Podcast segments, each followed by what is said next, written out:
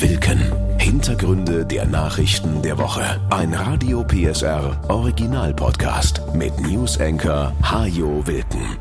Hallo und willkommen. Wieder ist eine Woche rum. Eine Woche, die nur schwer zu ertragen war. Mit all diesen schrecklichen Bildern, die uns aus Israel erreicht haben. Was wir da gesehen haben, stellt so ziemlich alles in den Schatten, was wir aus der Krisenregion Nahost leider schon seit so langer Zeit gewohnt sind. Die radikal-islamische Hamas hatte am vergangenen Samstag einen Großangriff auf Israel gestartet. Hunderte Menschen starben oder wurden verschleppt und werden noch immer als Geiseln gefangen gehalten. Das war Israels 11. September, hieß es nach diesem blutigen Terrorangriff. Mittlerweile ist sogar von mehr als 1200 Toten die Rede, allein auf israelischer Seite. Das Militär reagierte mit Luftangriffen, rief 300.000 Reservisten ein offenbar für eine Bodenoffensive und riegelte den Gazastreifen komplett ab. Das heißt, kein Wasser, kein Strom, keine Lebensmittel für mehr als zwei Millionen Menschen, die ohnehin kaum das Nötigste zum Leben haben und auf internationale Hilfe angewiesen sind. Der Nahostkonflikt ist älter als die meisten von uns und obwohl er seit Jahrzehnten immer und immer wieder in den Nachrichten auftaucht, ist nur schwer zu verstehen, was da eigentlich vor sich geht. Der Konflikt ist auch zu komplex, um ihn in allen Facetten hier im Podcast abzubilden. Aber ein paar Eckpunkte können wir uns ja mal etwas genauer angucken. Ein kurzer Abstecher in die Vergangenheit. Die geschichtlichen Hintergründe. Das Gebiet, um das im Nahen Osten seit Jahrzehnten gekämpft wird, ist ein Gebiet, das sowohl für Juden als auch für Muslime und für Christen eine besondere Bedeutung hat. Geschichtlich und religiös. Schon lange vor unserer Zeitrechnung entwickelte sich dort die jüdische Religion. Dann wurden die Juden von den Römern vertrieben und es verschlug sie in alle Welt. Die Region blieb für sie aber immer das gelobte Land. Jahrhunderte später kehrten die ersten Juden zurück ins gelobte Land, das damals Palästina hieß und in dem inzwischen mehrheitlich Araber lebten. Der Zustrom verstärkte sich zu Beginn des 20. Jahrhunderts, als Juden in immer mehr Ländern ausgegrenzt wurden. Und noch mehr wurden es schließlich mit dem Holocaust, als die Juden in den 1930er und 40er Jahren erst in Deutschland, dann in ganz Europa vor den Nazis fliehen mussten. Immer mehr kamen nach Palästina, wo die jüdische Bevölkerung schon lange den Wunsch hatte, einen eigenen Staat zu gründen. Das führte allerdings schon damals zu immer neuen Spannungen mit der arabischen Bevölkerung. Die Gründung des Staates Israel. 1947 beschlossen die Vereinten Nationen, das Gebiet zu teilen. Es sollten zwei Staaten errichtet werden, beide etwa gleich groß. Der eine für den jüdischen Teil der Bevölkerung, der andere für den arabischen. Die Juden riefen daraufhin 1948 ihren Staat Israel aus, der aber weder von der arabischen Bevölkerung noch von den arabischen Nachbarstaaten in der Krisenregion anerkannt wurde. Die Folge war der erste von mehreren Kriegen in den nächsten Jahrzehnten. Unmittelbar nach der Staatsgründung griffen Syrien, der Irak, der Libanon, Ägypten und Jordanien den neuen Staat an. Die Israelis aber leisteten erfolgreich Widerstand. Mehr noch, sie konnten ihr Staatsgebiet sogar vergrößern. Mehr als 700.000 Araber wurden aus Palästina vertrieben und mussten fliehen. In die Nachbarländer, das Westjordanland und den Gazastreifen. Es blieb nicht bei diesem einen Krieg. Im Sechstagekrieg 1967 eroberte Israel unter anderem den Gazastreifen, das Westjordanland und Ostjerusalem. Gebiete also, die die Palästinenser für sich und ihren eigenen Staat beanspruchen. Israel wiederum verfolgte in den Gebieten lange Zeit und im Westjordanland bis heute eine Siedlungspolitik, kontrolliert wichtige Verbindungsstraßen und Versorgungswege. Im Westjordanland leben neben den rund drei Millionen Palästinensern mittlerweile auch eine halbe Million Israelis in etwa 200 Siedlungen. Diese Siedlungspolitik ist nach internationalem Recht nicht zulässig. Staaten dürfen die eigene Zivilbevölkerung nicht in besetzte Gebiete umsiedeln. Der Weltsicherheitsrat hatte deshalb auch schon vor Jahren einen Siedlungsstopp gefordert. Die Siedler im Westjordanland wiederum leben nach ihrem Verständnis nicht in besetzten Gebieten, sondern im Land ihrer Vorväter. Im Gazastreifen gibt es, anders als im Westjordanland, seit fast 20 Jahren keine israelischen Siedlungen mehr. Die Israelis verfolgen hier aber eine strikte Blockadepolitik, weil sie immer wieder vom Gazastreifen aus angegriffen werden. Die Armut der Palästinenser, der tägliche Kampf um Wasser, Strom, Lebensmittel und um das nackte Überleben hat zu einer immer stärkeren Radikalisierung beigetragen. Die Hamas gründete sich 1987, kurz nach Beginn der ersten palästinensischen Aufstände. Zu Beginn war sie noch nicht militärisch aufgestellt, sondern darauf aus, das Leben in den besetzten Gebieten zu verbessern. Sie finanzierte Schulen und andere soziale Einrichtungen und ist dadurch heute tief verwurzelt in der Bevölkerung. Vom humanitären Ansatz der Anfangsjahre ist allerdings nichts mehr übrig. Das Ziel der Hamas ist die Zerstörung Israels. Unterstützt wird sie unter anderem von Katar und dem Iran. Die EU und die USA stufen die Hamas als Terrororganisation ein. Im Gazastreifen leben heute mehr als zwei Millionen Menschen, größtenteils unter extrem schlechten Bedingungen.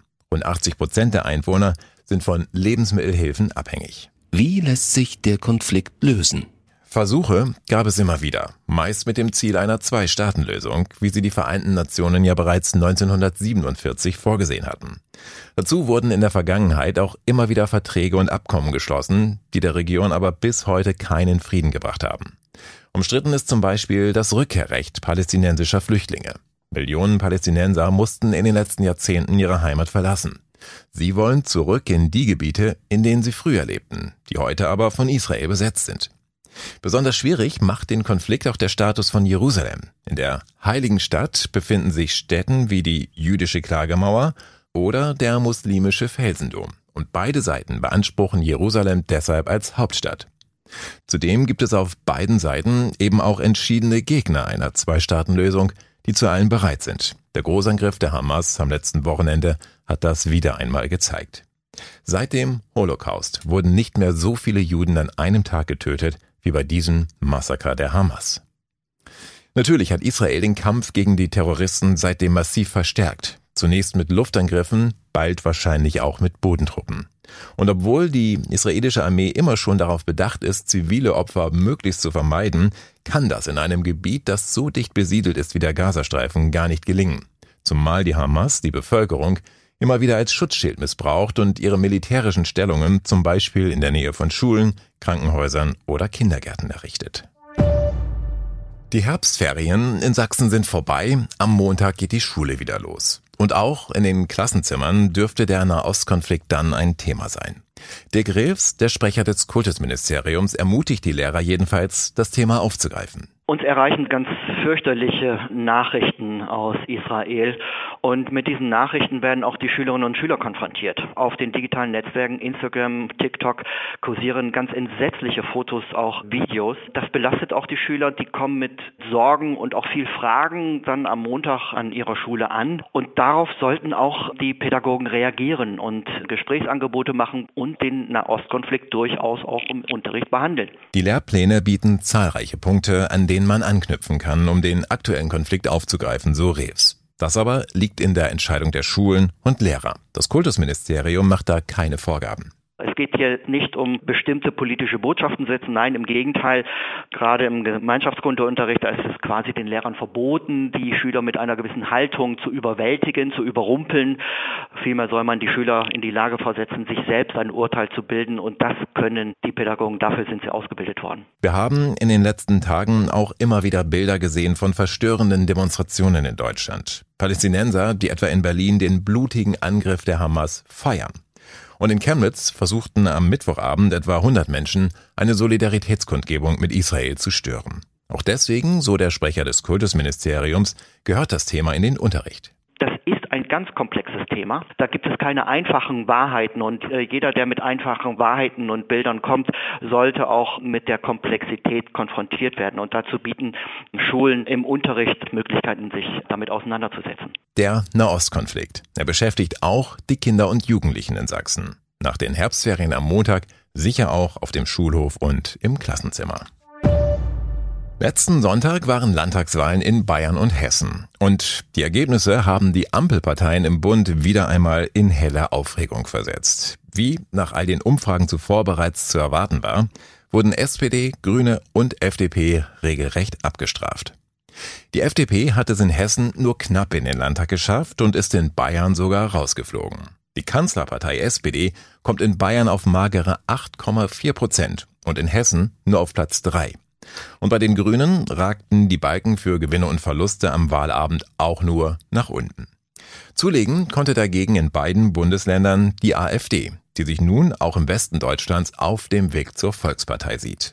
Die Landesvorsitzende der Grünen in Sachsen, Marie Müser, sagt mit Blick auf die Landtagswahl im nächsten Jahr bei uns. Wir haben gesehen, dass alle möglichen landespolitischen Fragen überschattet werden von politischen Streitigkeiten im Bund und wir appellieren an alle demokratischen Parteien, dass wir hier in Sachsen zu einem fairen Wahlkampf kommen. Es ist wichtig, dass sich alle demokratischen Parteien zusammenreißen, zur Sachpolitik zurückkehren. Die Ampel, da waren sich alle Beobachter bereits am Wahlabend sicher, braucht einen Neustart. Sie muss weniger streiten, mehr erklären und vielleicht auch die ein oder andere Entscheidung überdenken, weil sie gerade nicht mehr so richtig in die Zeit passt.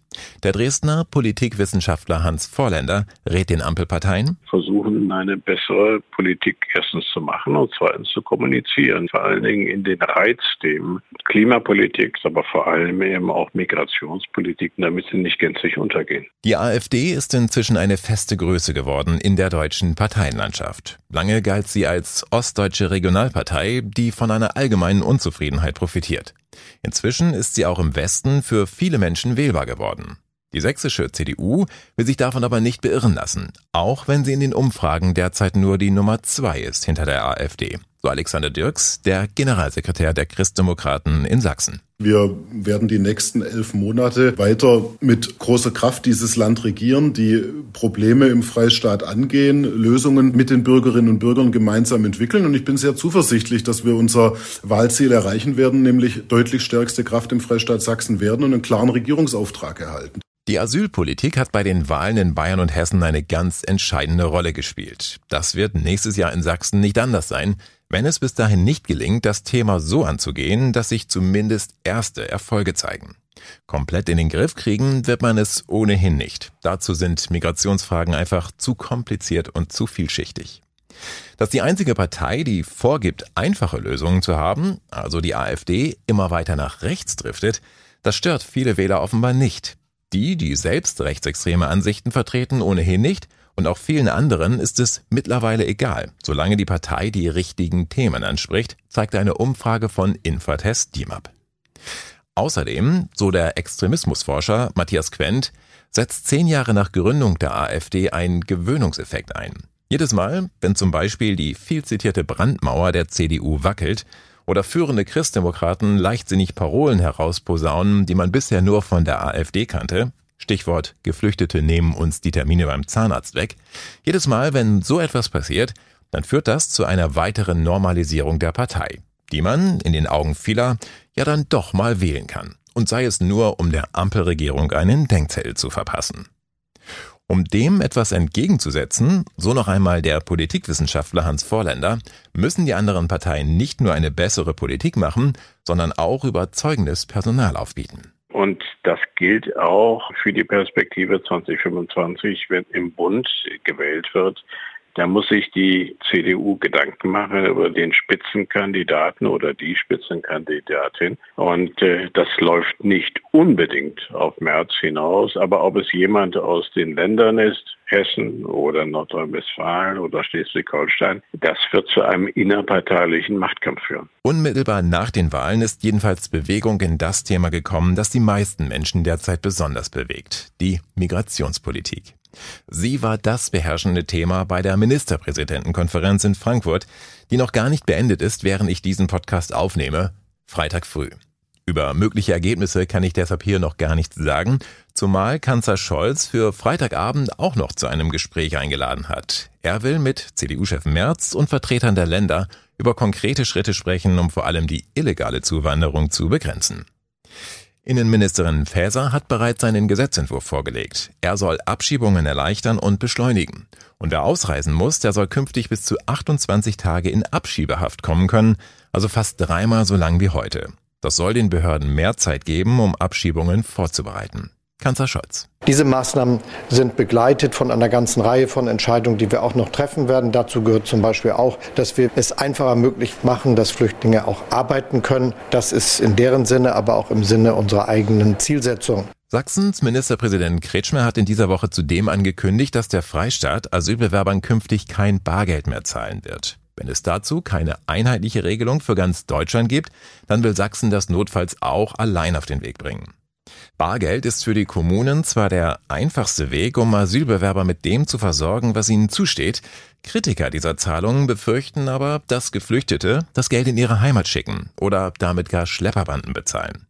Oliver Schenk, der Chef der sächsischen Staatskanzlei. Deshalb steht die Idee im Raum, ob man nicht mit einer Geldkarte, über die man dann einkaufen geht, aber nur bestimmte Artikel erwerben kann. Artikel des täglichen Bedarfs, Lebensmittel, äh, Hygieneartikel, dass man das über eine solche Karte macht und damit das Geld nicht mehr frei verfügbar ist. Wie gesagt, ob und was bei all den Beratungen zum Ende der Woche herauskommt, das kann ich am frühen Freitagmorgen noch nicht absehen. Vermutlich wird es aber nichts sein, was dazu führt, dass sich schnell etwas an den aktuell sehr hohen Flüchtlingszahlen ändert. Denn die meisten Menschen, die ihre Heimat verlassen, nehmen die oft lebensgefährliche Flucht in andere Länder, in überfüllten Booten auf dem Mittelmeer oder zusammengefercht auf den Ladeflächen klappriger Transporter nicht in Kauf, um sich hier bei uns die Zähne machen zu lassen, sondern weil sie vor Kriegen, Verfolgung, Hunger oder den Folgen des Klimawandels fliehen. Und diese Ursachen wird man nicht im Handumdrehen bei einem Krisentreffen im Kanzleramt beseitigen können. Die Gastronomie in Deutschland erlebt nach wie vor schwierige Zeiten. Nach den Corona-Jahren macht den Restaurants und Kneipen nur die hohe Inflation zu schaffen, die Energiekosten und die gestiegenen Löhne, wenn denn überhaupt geeignetes Personal zu bekommen ist. Viele Gastwirte mussten in den letzten Monaten mehrfach die Preise erhöhen. Und sie wissen, bei etlichen Gästen ist die Schmerzgrenze erreicht. Wenn es noch teurer wird, dann kommen sie nicht mehr. Doch schon zum Jahreswechsel könnte es noch einmal deutlich teurer werden. Dann soll für Speisen in der Gastronomie wieder der Mehrwertsteuersatz von 19 Prozent gelten. Er war in der Pandemie auf 7 Prozent gesenkt worden, um den Gastwirten zu helfen, und diese Regelung läuft Stand jetzt Ende des Jahres aus. Wenn es tatsächlich so kommt, so Axel Klein vom Hotel- und Gaststättenverband DEHOGA in Sachsen, dann werden allein hier bei uns hunderte Betriebe aufgeben. Bei der momentanen Situation, dass wir noch weniger Umsätze haben als 2019 und natürlich gewaltig gestiegene Kosten, dann sagt sich ein Unternehmer, wenn jetzt nochmal 12 Prozent obendrauf kommen, das bezahlt mir mein Gast nicht meine Preise. Und 7,5 Prozent unserer Befragung, das sind 570 Unternehmen in Sachsen, die ganz klar sagen, dann ist für mich Schluss, ich mache meine Gaststätte zu. Seit Monaten fordert die Branche deshalb, den geringeren Steuersatz dauerhaft beizubehalten. Und Unterstützung erhält sie zum Beispiel von der sächsischen Landesregierung, die sich im Bundesrat bereits dafür einsetzt, die Steuersenkung zu verlängern. Aber warum eigentlich, fragen nun Wirtschaftsexperten, denn die Pandemie ist vorbei und die Steuergeschenke für eine Branche gehen am Ende zu Lasten von uns allen. Katharina Nicolai vom Zentrum für europäische Wirtschaftsforschung. Es gibt Berechnungen, dass bislang diese Reduktion drei Milliarden Steuerausfälle pro Jahr generiert. Wenn man das jetzt unbefristet so fortsetzen würde, dann könnte man ausrechnen, dass das fürs kommende Jahrzehnt ungefähr 38 Milliarden Euro kosten würde. Das sind Einnahmeausfälle, die höhere Steuern an anderer Stelle erfordern oder eben Ausgabenkürzungen. Außerdem, so Nikolai, ist die Steuersenkung eine Subvention, von der neben der Gastronomie vor allem die Besserverdienenden profitieren. Denn gerade die leisten sich häufiger mal einen Restaurantbesuch. Familien mit Kindern dagegen seltener. Familien mit Kindern profitieren derzeit allerdings auch von der niedrigen Mehrwertsteuer, denn sie gilt zum Beispiel auch für die Essensangebote in Schulen und Kitas. Und wenn die Steuer wieder steigt, müssen auch die Essensversorger dort wieder neu kalkulieren. Wie zum Beispiel Frank Köhler, Küchenchef im Greutscher Hof Tipphausen, der auch Kitas und Schulen mit Mittagessen versorgt. Ich habe einfach die Angst, dass viele Eltern sich entscheiden, unser Kind isst nur dreimal die Woche mit. Das sind dann einfach Umsatzeinbußen. Und dann müssen wir mit diversen regionalen Anbietern einfach die Geschäfte aufgeben, weil die natürlich etwas teurer sind, was ich nicht gerne möchte. Das ist übrigens ein Punkt, den die Wirtschaftsexpertin Katharina Nicolai ganz ähnlich sieht. Eine Mehrwertsteuer von 7% bei der Schulspeisung hält auch sie für deutlich sinnvoller als im Restaurant oder bei der Feier zu Omas 80. Geburtstag. Das wäre natürlich ein Bereich, da wäre es sehr gut zu rechtfertigen, einen geringeren Mehrwertsteuersatz beizubehalten, weil es da dann eben auch ärmere Haushalte entlastet. Insgesamt, so Nikolai, hat die Branche aber noch einiges an Spielraum, um auch ohne massive Preiserhöhungen zum Jahreswechsel auszukommen. Immerhin hat sie trotz der Steuerermäßigung in den letzten Monaten schon erheblich höhere Preise durchgesetzt. Und die Kosten für Strom und Gas, die gehen mittlerweile ja wieder zurück. Die Branche erlebt einen Wandel, wie andere Branchen auch, weil die Gäste ihr Konsumverhalten ändern. Damit wird nicht jedes Restaurant in seiner ursprünglichen Form überleben können, heißt es. Eine dauerhafte Subventionierung lässt sich damit allerdings auch nicht rechtfertigen.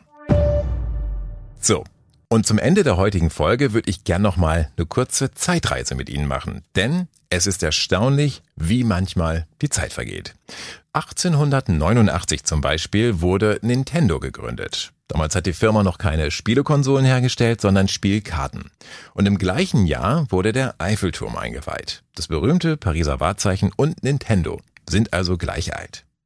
Drei Jahre zuvor kam übrigens schon die erste Coca-Cola auf den Markt und ein Jahr später starb Vincent van Gogh. Theoretisch hätte der Maler also schon Cola trinken und Nintendo spielen können. Und hier sind noch ein paar Geschichtsdaten, die unser Zeitgefühl ziemlich durcheinander bringen. Die Universität von Oxford zum Beispiel wurde im Jahre 1096 erstmals erwähnt und ist damit älter als das Reich der Azteken. 1977 starb in Frankreich zum letzten Mal ein Mensch durch die Guillotine.